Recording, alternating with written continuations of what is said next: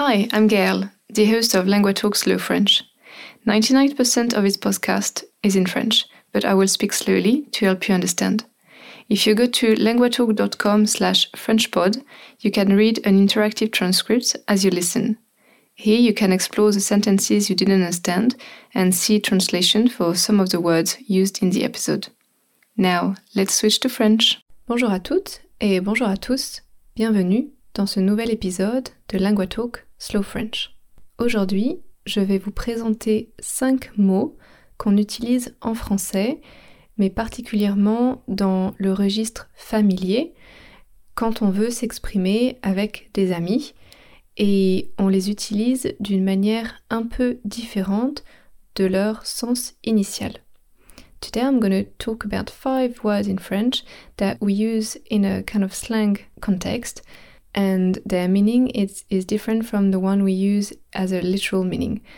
They are important to understand if you want to understand French people when they speak in a normal way with a friend with their friends, but also if you want to try to sound more French. Bonne écoute. Alors, le premier mot que nous allons voir aujourd'hui, c'est le mot trop. Trop, T-R-O-P, trop. Normalement, ça veut dire too much. Donc ça veut dire un excès de quelque chose. Par exemple, tu veux un morceau de gâteau? Do you want a slice of cake? Tu veux un morceau de gâteau? Oh, non merci, j'ai trop mangé. Non merci, j'ai trop mangé. I've eaten too much. Mais depuis plusieurs années, on utilise le mot trop dans un autre sens. Par exemple, Waouh, ce gâteau est trop bon. Je vais en prendre une deuxième part. Je répète, Waouh, ce gâteau est trop bon, je vais en prendre une deuxième part. Donc littéralement, si je traduis trop par too much, ce serait Wow, this cake is too much good or too good. I'm to take a second slice. Vous imaginez, ça ne veut pas dire too good as there is an excess of goodness in this cake. It just means it's awesome, it's really really good. Donc on utilise trop comme un synonyme de vraiment très. So really a lot. Par exemple, ce gâteau est vraiment très bon. Donc c'est une manière de accentuer, de renforcer une idée en général positive. Donc c'est vraiment très bon, c'est trop bien, c'est trop sympa, it's too nice. No one is ever too nice, so it's just very nice, trop sympa. Et pour la petite histoire, je ne sais pas quand les Français ont commencé à utiliser trop dans ce contexte, mais je sais que ça ne plaît pas du tout aux personnes âgées, les personnes vieilles, so elderly people.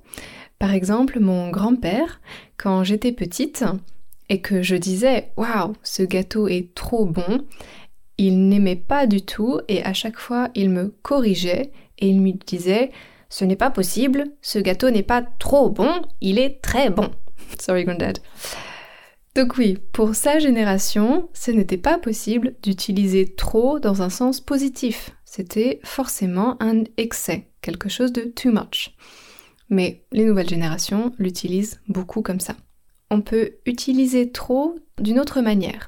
Je vous donne un exemple. Tu veux aller au cinéma ce soir? Ah, mais trop! Je répète, tu veux aller au cinéma ce soir? Oh, mais trop! Donc, la question c'était Do you want to go to the cinema? Et la réponse Oh, mais trop! Mais comme M-A-I-S, so but, trop, so littéralement, but too much. C'est un peu bizarre, oui. En fait, quand on dit mais trop, and nothing after, just that, mais trop, avec une exclamation, avec de l'enthousiasme. C'est comme en anglais pour dire Hell yeah, oh yeah, totally. Donc c'est pour montrer qu'on est très enthousiaste, on est très excité et qu'on a très envie. We really want to. C'est une manière très positive d'exprimer son, son envie. Notre deuxième mot aujourd'hui, c'est le mot grave. Grave, ça veut dire something serious. Par exemple, mon frère a eu un accident de voiture, je crois que c'est grave, il est à l'hôpital. Je répète, mon frère a eu un accident de voiture, je crois que c'est grave, il est à l'hôpital. Donc dans ce sens, grave, it's serious. My brother has had an accident and is now in hospital, so I think, I believe it's serious. D'accord? Et mean, le, le mot grave, ça veut aussi dire quelque chose de deep, like the deep voice. Par exemple, souvent les femmes ont une voix aiguë et les hommes ont une voix grave. So often women have a high voice et les hommes ont une voix grave, a low voice. Donc voilà les deux sens communs du mot grave. Mais dans le registre familier, donc slang, on l'utilise d'une manière très différente. Premier exemple, toujours avec le cinéma. Tu veux aller au cinéma ce soir? Oh mais grave Tu veux aller au cinéma ce soir? Mais grave Donc là, ça veut dire comme mais trop. C'est aussi une manière d'exprimer son enthousiasme, qu'on a très envie. Un deuxième exemple, il est nul ce film, grave, les acteurs sont vraiment mauvais. Je répète, il est nul ce film, grave, les acteurs sont vraiment mauvais. Donc c'était pour dire, this movie is really rubbish, and the second person was answering, yeah, totally. Actors really sucks, si vous voulez. Donc grave, ça ne veut pas du tout dire serious dans ce contexte, c'est plutôt comme completely, totally. Like, yeah, this movie is really rubbish. Oh yeah, totally, completely. Donc c'est pour montrer qu'on est d'accord avec l'autre personne. We agree, on est d'accord avec l'autre personne. Le troisième mot, c'est le mot chaud. Chaud, C-H-A-U-D chaud. Le sens littéral, ça veut dire hot. Par exemple, ne touche pas le four, c'est chaud. Ne touche pas le four, c'est chaud. Don't touch the oven, it's hot.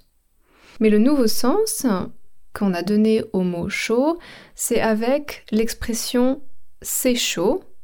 So it should be it's hot, but it doesn't mean that. Je vous donne un exemple. Oh, ma sœur a perdu son boulot et son petit ami l'a quitté. Ah ouais, c'est chaud, la pauvre. Je répète, ma sœur a perdu son boulot et son petit ami l'a quitté. Ah ouais, c'est chaud, la pauvre. Donc là, on parle d'une situation qui n'est pas facile. My sister has lost a job and her boyfriend um, left her. Et l'autre personne répond ah ouais, c'est chaud, la pauvre. Donc là, c'est pour montrer de la sympathie, de l'empathie pour cette personne, ce pour her.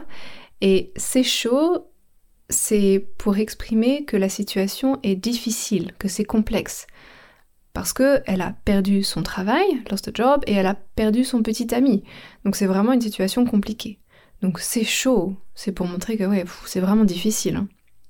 Le mot chaud, on l'utilise aussi dans une autre expression, c'est l'expression qui est chaud. Qui est chaud. C'est littéralement who is hot. really weird. Who is hot. Par exemple, Hey, j'organise une sortie au restaurant demain. Qui est chaud? Je répète, j'organise une sortie au restaurant demain. Qui est chaud? Donc là, par exemple, je suis avec des collègues et je dis que je vais aller au restaurant demain et je demande qui est chaud. Donc, qui est motivé? Qui veut venir? C'est who's up for it? Qui est chaud? C'est ça que ça veut dire. Le quatrième mot, c'est le mot dingue. Dingue, c'est déjà un mot du registre familier. Ce n'est pas un mot du registre courant, c'est un synonyme du mot fou. Fou, ça veut dire crazy, et donc dingue, ça veut dire crazy or maybe nuts, si on compare avec du slang en anglais. Donc le premier sens, c'est pour parler d'une personne qui a des problèmes mentaux, really crazy, like medically speaking crazy. Par exemple, après la guerre, il est devenu dingue. Ou après la guerre, il est devenu fou. after the war, he became crazy or he became nuts. That's more as a medical term although we don't use it as a medical term, it's just that reflects the medical condition really. Mais dans le deuxième sens, quand on veut parler d'un événement, un event, par exemple, je suis allée au concert de Queen en 1985, c'était dingue. L'ambiance était incroyable. Je répète, je suis allée au concert de Queen en 1985, c'était dingue. L'ambiance était incroyable. So I went to a concert of Queen in 1985 and it was crazy. The atmosphere was, was incredible. Donc en anglais, on utilise aussi crazy and nuts to describe really the mental health of someone, mais aussi pour décrire un événement, quelque chose qui est en fait incroyable. C'était, c'était, oui, fantastique. Un deuxième exemple, avec la pandémie de Covid-21, les scientifiques ont fait un travail de dingue pour trouver un vaccin rapidement. Je répète, avec la pandémie de Covid-21, les scientifiques fait un travail de dingue pour trouver un vaccin rapidement. Donc là, c'est dans le contexte du Covid, de la maladie, et j'ai dit les scientifiques ont fait un travail de dingue. So they worked like crazy, en anglais on peut dire. Donc en anglais comme en français, dingue, on peut l'utiliser dans le même contexte. Et enfin, le cinquième mot, c'est le mot clair. Clair, C-L-A-I-R. Il y a deux sens littéraux principaux, c'est le, ça veut dire light or clear. Par exemple, j'aime beaucoup la couleur de cette table, c'est un beau marron clair. Je répète, j'aime beaucoup la couleur de cette table, c'est un beau marron clair. So I quite like the color of this table. It's a nice light brown. So marron clair, light brown. Ou alors clair dans le sens clear, par exemple, j'espère que mes explications sont claires. J'espère que mes explications sont claires. I hope that my explanations are clear. Mais maintenant, on utilise le mot clair avec l'expression c'est clair. Je vous donne l'exemple. Tu trouves pas que le dernier James Bond est moins bien que les autres? Oh, c'est clair. Je préférais l'autre acteur. Je répète. Tu trouves pas que le dernier James Bond est moins bien que les autres? Oh, c'est clair. Je préférais l'autre acteur. Donc la première personne demandait uh, Don't you think that the last James Bond is less good than the first, the others, sorry? Et la réponse était Oh, c'est clair. Je préférais l'autre acteur So, oh, c'est clair is like, oh, yeah, clearly. Oh, yeah, totally agree. I preferred the, the other actor. Donc, c'est clair, c'est pour marquer qu'on est d'accord. C'est comme de dire oui, tout à fait. Yes, totally agree. Voilà, cinq nouveaux mots que vous pouvez utiliser pour parler avec des Français et pour rendre votre discours, votre expression encore plus authentique.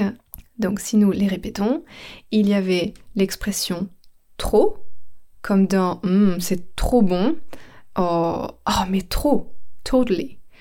Il y avait l'expression grave, qui ne veut pas dire serious dans ce contexte, mais qui voulait dire totally. Par exemple, oh mais grave, elle est trop belle.